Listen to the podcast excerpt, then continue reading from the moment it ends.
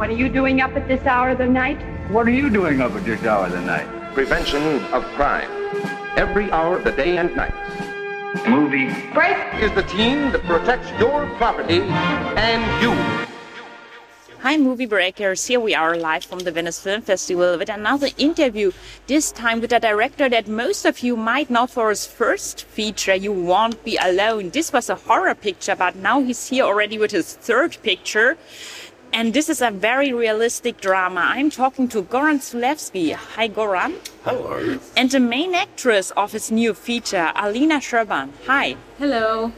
So, at first, what struck me about this movie was what it has in common with your first picture and also your second is this very realistic, naturalistic style that you really believe it could almost be documentary style.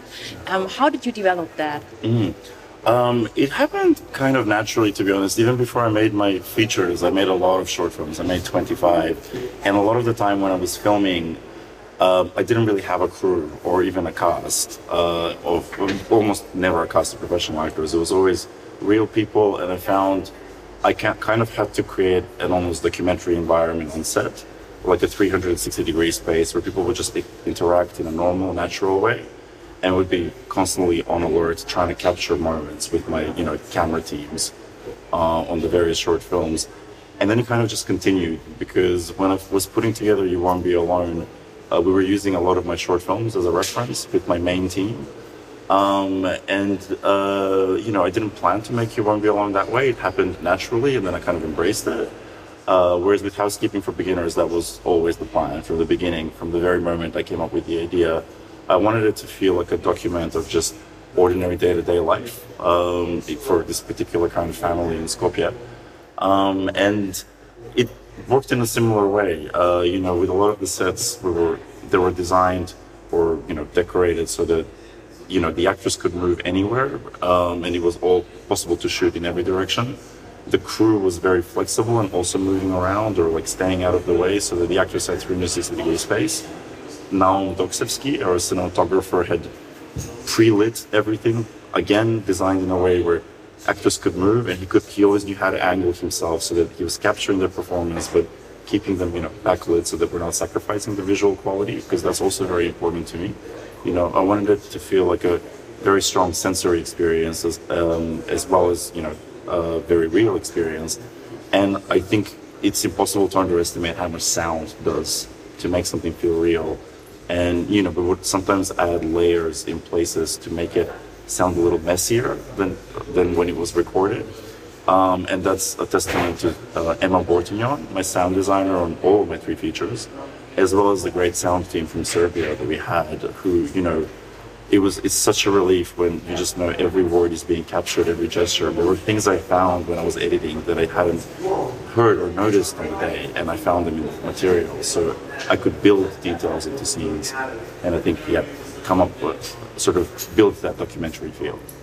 Now, the subject is very timely and um, very exciting, especially since it's something that we don't very often see on the screen.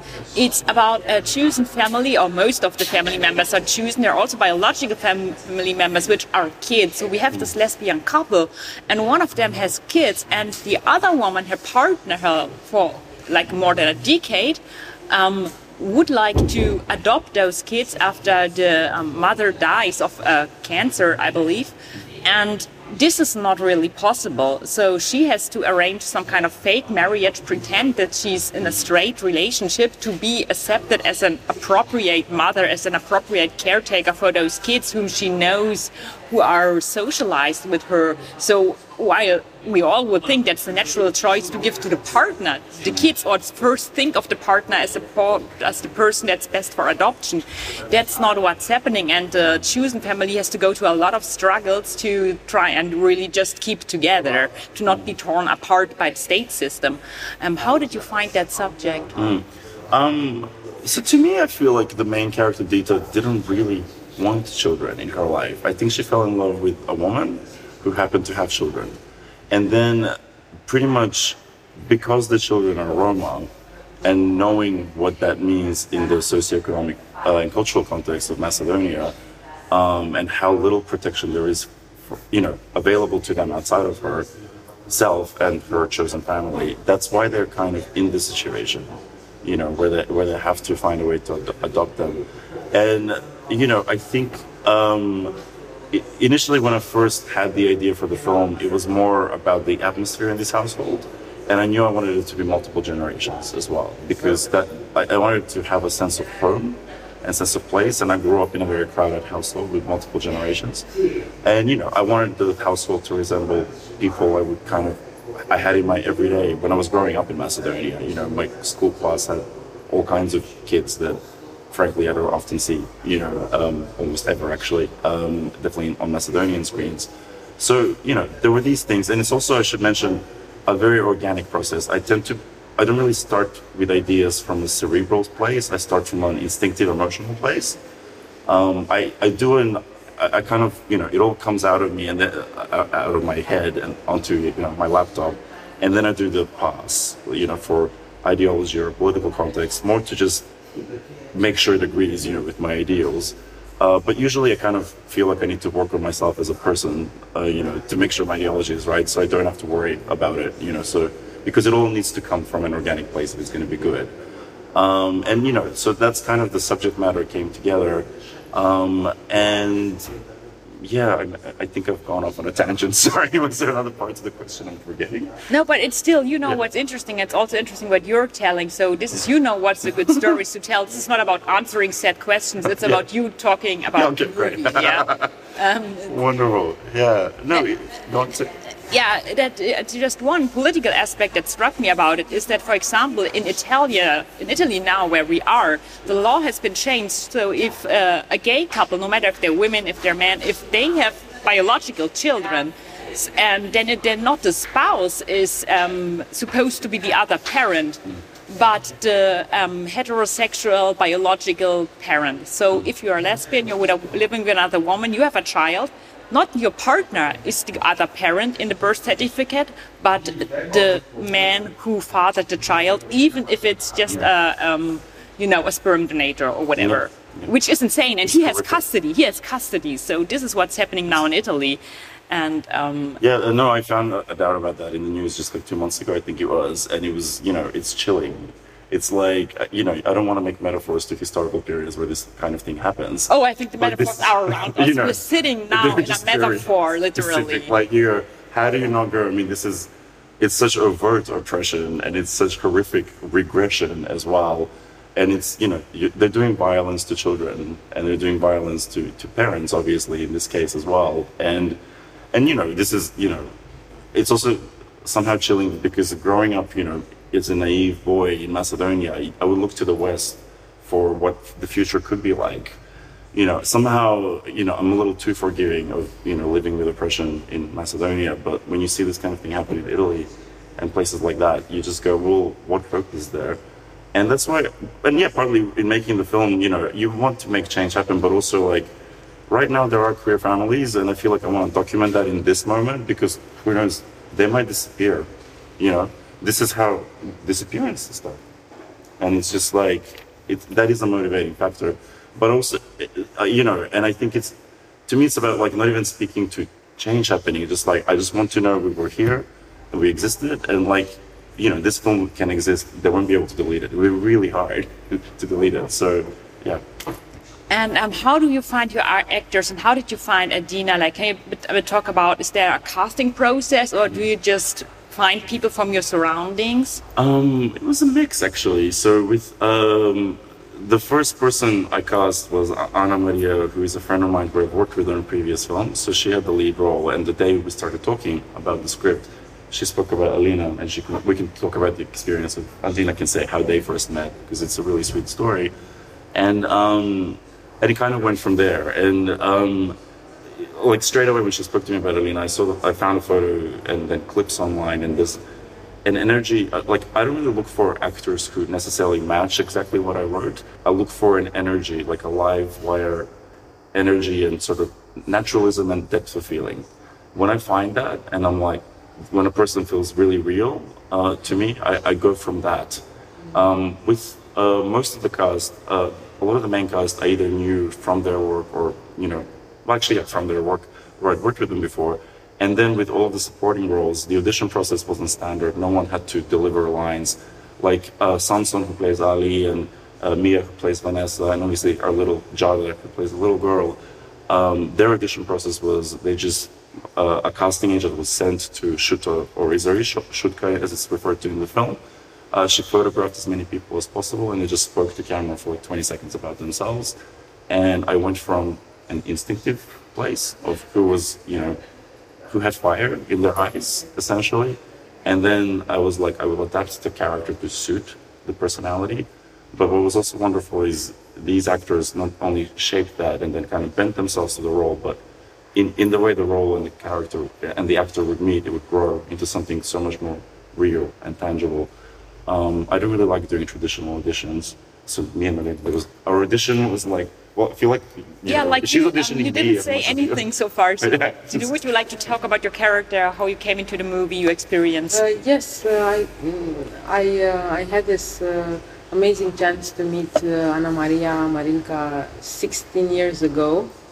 At uh, when I was first start, starting acting, I was in my uh, first term at university, and uh, I got this uh, role in a BBC series out of uh, uh, really some photos. That's all. And I met Anna Maria when I didn't even know how to act, obviously. But she was she was really with with with her. I I did my debut in a way in filmmaking, and uh, and 16 years after, we meet again on on a on a on a film. And um, what is funny is that I am dying in that one as well. Oh my god. No, I've got a role in the next film for Alina. She's alive. Like, we- yeah, I know. to be alive. Okay, no Yeah, more of um, that. and, uh, so it was uh, it was a, an honor to to be Ana Maria's uh, partner. Um, it's uh, it's really unbelievable to to get this chance to uh, to have a team like like we had to, to work with Goran. And and really was um, as I said before because it's on a, a very important topic for me uh, as as a Roma woman uh, living in these times I have to say I grew up without being represented. I do not know what it's like to see yourself. I do not know uh, what's like to to hear about your history. I only know what it's like not to feel safe. Uh, so basically, just imagine uh, growing up only hearing, if you don't behave, you're gonna you're gonna be sent to the gypsies. Don't be a gypsy. All that, but but you are a little girl and you were trying to make sense of the world. And and then people are on the TV. They are making fun of what we are, and then you start to turn that that hate into self-hate. So many, many years I was hiding my uh, Roma ethnicity. And, um, and actually, it's very interesting because I had to go on all this journey of self-hate to be the proud Roma I am today, to tell people about that. So, so I myself, whenever I am invited in a project uh, that speaks about a Roma story, or a Roma person, I need this collaboration with the writer, with the director, to make sure we're not causing harm. In all the projects I've been in, I I had also the artistic freedom to speak my mind. I was not just an actress uh, uh, being directed. I um, I said this could be a bit dangerous. This could be dangerous, and and, and Goran was uh, was was making me feel safe. We we both obviously, but but sometimes it's not obvious. obviously, wanted not to cause harm, and to and to make come closer to a human experience of somebody that happens to be Roma. What so to be gay today is very hard. To be a woman is still very hard. But then let's add this hardship also to being Roma. It's it's the intersectionality of these experiences uh, is something that we unfortunately do not know.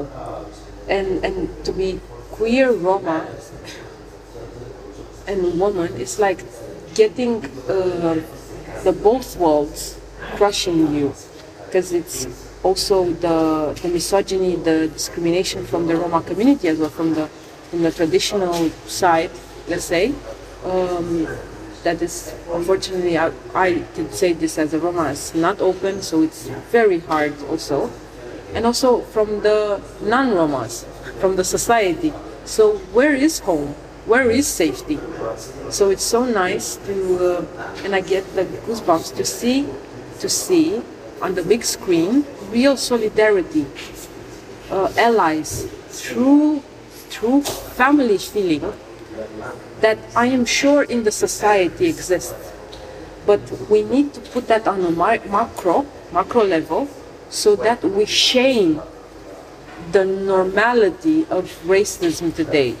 Because unfortunately, racism towards Roma people is still normal today. It's not something shameful.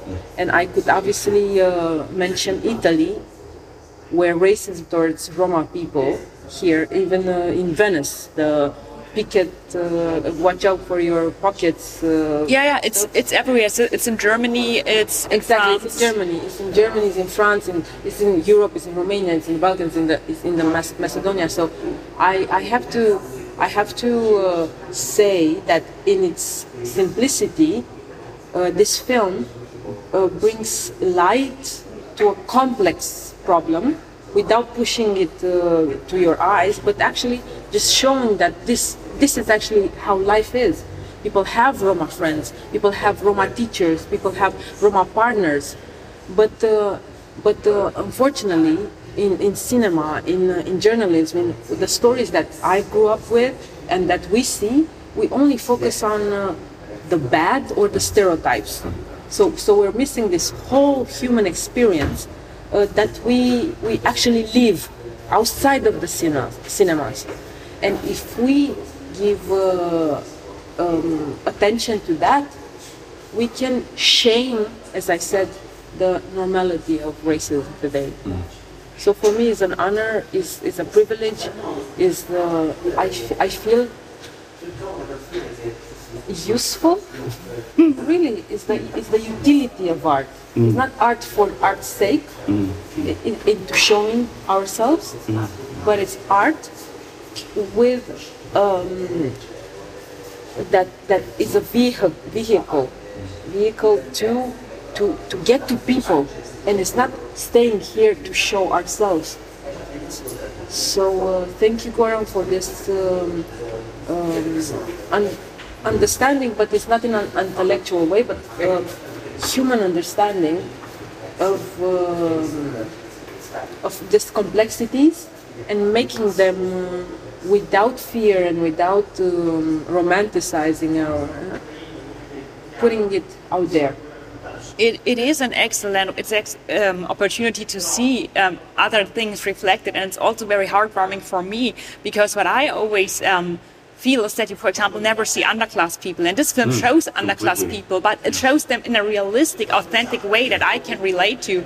And in all movies even like mainstream movies that you see that supposedly deal with underclass people there are two options. Either the underclass people are cliches they're paternalistic cliches they're soppy cliches or negative cliches or they're actually middle class people who are just supposed to be underclass but they basically live on privileged middle class life and just always complain how poor they are Yeah.